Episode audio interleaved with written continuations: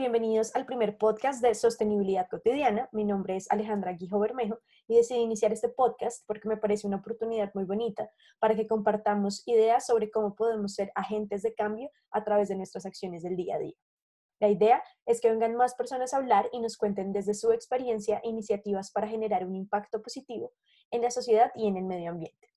Cuando hablamos de sostenibilidad, lo primero que se nos viene a la mente es la naturaleza, y siento que es muy importante que recordemos que la naturaleza no nos pertenece, que todos esos espacios lindos en los que hemos estado alguna vez, llenos de vida, ríos, mares, montañas y bosques, no son nuestros, sino que nosotros hacemos parte de la naturaleza, así como todos los demás seres que habitan en la Tierra. Y por eso tenemos una responsabilidad enorme, ya que todas las acciones que hacemos cotidianamente repercuten de alguna forma no solamente en el espacio, sino también en otros seres. Por eso decidí hoy hablar de mi elemento favorito, que es el agua. Siento que cada persona tiene un elemento que resuena más con ellos. Para mí ese elemento es el agua. El agua es ese lugar y ese espacio eh, que me da tranquilidad, sus sonidos, tocarla, estar nadando, me da mucha felicidad y calma. Y por eso pienso que es tan importante cuidarla, porque además no solamente está físicamente cuando abro la llave o cuando estoy en un río o en el mar, sino que en realidad el agua está en todo lo que nos rodea. Y bueno, eh, el agua fue declarado un derecho humano desde 2010 por Naciones Unidas, pero lastimosamente muchas personas no tienen acceso a ella. En el caso de Colombia, 3,6 millones de personas no tienen acceso a acueducto y más de 5 millones de personas no tienen sistemas de alcantarillado en el país. Esta situación es mucho más grave para las personas que viven en zonas rurales, donde el 70% únicamente tiene cobertura de acueducto y en las ciudades, por el contrario, el 96% tiene cobertura.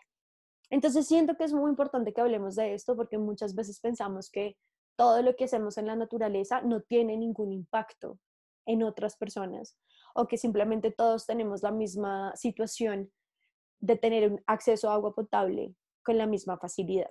Y pues no, lastimosamente en nuestro país no funciona así. Y creo que de eso nos hemos podido dar cuenta muchas veces, por ejemplo, cuando viajamos, cuando estamos en alguna finca o cuando estamos en la costa del país, nos damos cuenta que tenemos que comprar agua eh, de pronto embotellada o de diferentes formas, porque simplemente en esas ciudades no es tan viable como en las grandes ciudades como Bogotá o Medellín tomar agua, como nosotros llamamos, de la llave. Esto es muy triste porque lastimosamente muchos de los lugares más lindos de nuestro país, donde hay más naturaleza y que disfrutamos más visitando, son los que más sufren para tener acceso a agua potable. Este es el caso de departamentos como La Guajira, Amazonas, Magdalena y Chocó. Claro, hay grandes empresas y grandes industrias que pueden de pronto tener una responsabilidad muy grande frente a esta situación, igual que las políticas gubernamentales, pero siento que es muy bonito también entender que nosotros, a través de nuestras acciones cotidianas, somos los que podemos cambiar esta realidad y que en realidad todo lo que hacemos todos los días, a toda hora, tiene alguna repercusión en el agua. Entonces, por eso decidí hablar de tres temas hoy.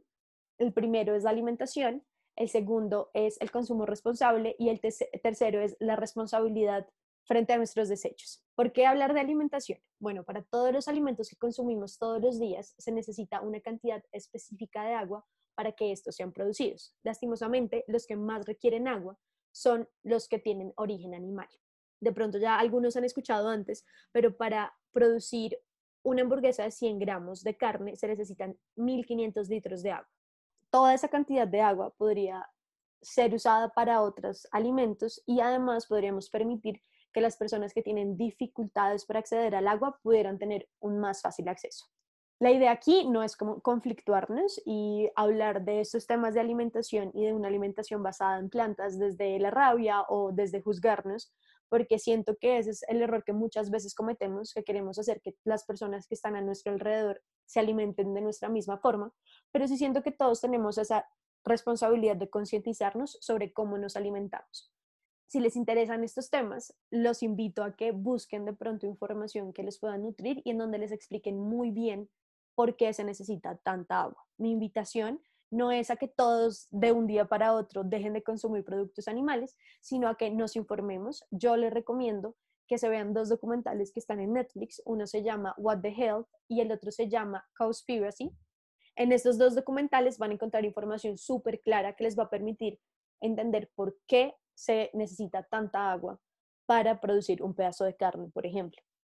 La producción de carne en realidad inicia con la siembra de los alimentos que consume el animal. Estos alimentos pueden ser diferentes granos como soya, alfalfa, entre muchos otros. Y lo ideal sería que estos alimentos los consumieran humanos y que las vacas y otros animales de la industria ganadera volvieran a alimentarse como lo hacían antes y además que vivieran al aire libre.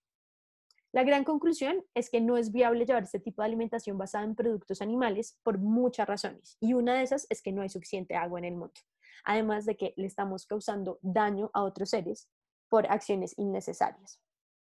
Y les hablo desde mi experiencia personal. Hay muchas, muchas alternativas. Si en realidad piensan que esto les va a hacer falta, no sé, por el sabor o porque piensan que es necesario para su salud, los invito a que lean sobre el tema y a que también experimenten con otros alimentos. Hay muchas alternativas que pueden encontrar ahora y también muchas personas que explican recetas en internet, muchos restaurantes que ofrecen opciones deliciosas y pues espero que aquí podamos compartir información con esas personas que saben tanto sobre el tema. Otro tema que está directamente relacionado con el agua es el consumo consciente. Seguramente en los últimos días han dado cuenta que hay un montón de productos que compramos que realmente no necesitamos. Sin embargo, hay muchos que si usamos todos los días, como son los productos de aseo y la ropa. Por eso es importante que estos sean muy respetuosos con el medio ambiente.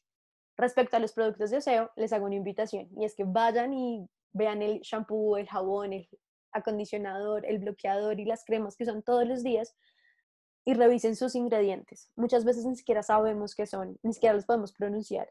Mucha gente dice que deberíamos ponerle a nuestra piel, que es el órgano más grande, los mismos productos que le pondríamos a cualquier órgano interno de nuestro cuerpo. Y siento que eso tiene todo el sentido del mundo, porque al usar productos naturales estamos beneficiando a nuestro cuerpo y evitando que químicos e ingredientes tóxicos contaminen el agua y terminen afectando a otros seres. Lo bueno es que en este momento vivimos en un país en, en donde hay muchos emprendimientos que están buscando facilitarnos encontrar productos que sean naturales y que nos hagan bien tanto a nosotros como al medio ambiente.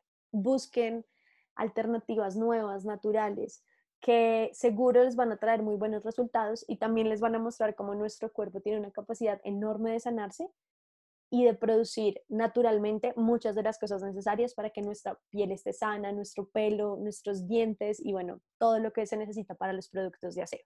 Respecto a la ropa, hay mucho tema de qué hablar, porque lastimosamente la segunda industria que más contamina en el mundo es la industria textil y no solamente afecta al medio ambiente, sino también a las personas que trabajan en ella por temas de derechos laborales, brecha salarial e incluso trabajo infantil. Hay mucha información que se puede encontrar sobre el tema, pero como les dije al principio, aquí la idea no es entrar en conflictos, sino buscar soluciones. Para mí, la solución más sostenible siempre va a ser intercambiar ropa. Y yo sé que al principio puede dar un poquito de impresión pensar en usar ropa de segunda por temas de higiene, pero si nos informamos bien nos podemos dar cuenta que muchas veces la ropa que pensamos que está nueva porque la compramos en ciertos almacenes puede estar mucho más sucia que la ropa que alguien más usó y lavó, porque ha viajado en containers, ha estado por largo tiempo en bodegas y a veces la encontramos incluso en el piso en los almacenes. Mi invitación es a que nos informemos sobre el tema y a que rompamos de pronto con un montón de prejuicios. Siento que muchas veces pensamos en que no tenemos problema con regalar nuestra ropa, pero sí con recibirla. Y esto no tiene tanto sentido porque es una experiencia muy bonita entrar en todos los procesos de economía circular y darnos cuenta que ya la ropa está producida y podemos utilizarla.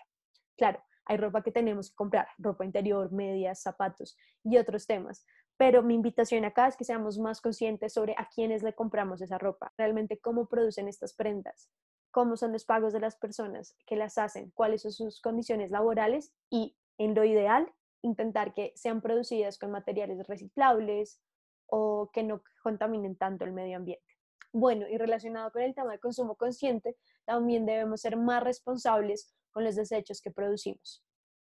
Muchas veces también pensamos que cuando estamos reciclando, únicamente estamos permitiendo que se reduzca el impacto en mares, ríos, montañas y se nos olvida que la primera persona que está en la cadena después de que algo pasa por nuestras manos es la persona que se encarga del reciclaje. No es justo que por segundos que nosotros no invertimos en separar nuestros desechos, los recicladores tengan que estar horas separando basuras. Entonces los invito a que primero le pregunten a la persona que se encarga del reciclaje en su barrio o en su conjunto cómo le sirve más que ustedes separen sus desechos.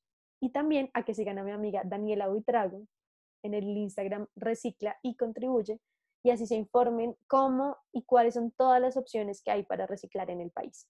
Vivimos en una época en donde casi el 90% de las cosas que consumimos se puede reciclar y es muy bonito pensar que no necesitamos producir más basura, sino que podemos usar muchas veces lo que ya está producido para producir nuevos materiales, entre esos ropa, o que podemos hacer compostaje y así favorecer a la tierra y a la agricultura y bueno, muchas otras cosas.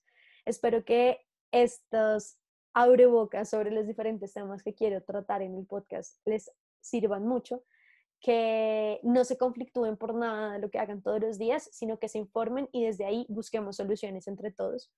En este momento tenemos acceso a un montón de información y también hay muchos emprendimientos sociales que piensan en el medio ambiente y que apoyan estas ideas para que vivamos en un mundo justo en donde todos tengamos las mismas oportunidades y acceso a recursos naturales y a necesidades básicas.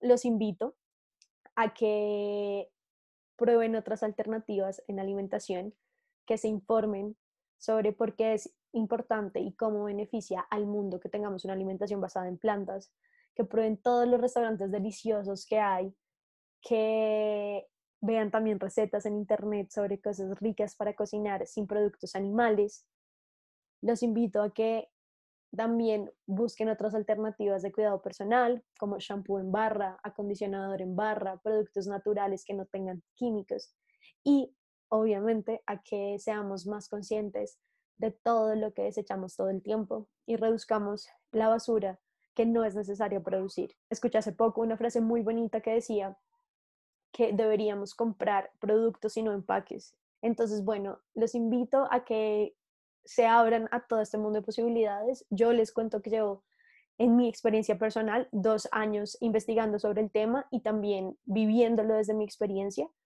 Y ha sido algo hermoso, como que uno, una cosa lo empieza a llevar a la otra, es un proceso, no hay por qué juzgarnos, no hay por qué conflictuarnos. Dicen también que vale mucho más la pena muchas personas buscando ser conscientes a una persona que ya todo lo hace perfecto. Entonces, los invito a que se inspiren de nuevos proyectos, que apoyen otras iniciativas y, que, a que compartan lo que saben de sostenibilidad desde el amor y sin juzgar a los demás. Entonces, espero que este podcast les haya gustado y siempre quiero cerrar los podcasts con un dato curioso. Los páramos son únicamente el 2% del territorio colombiano, pero se encargan de suministrar agua al 70% del país. We'll be right.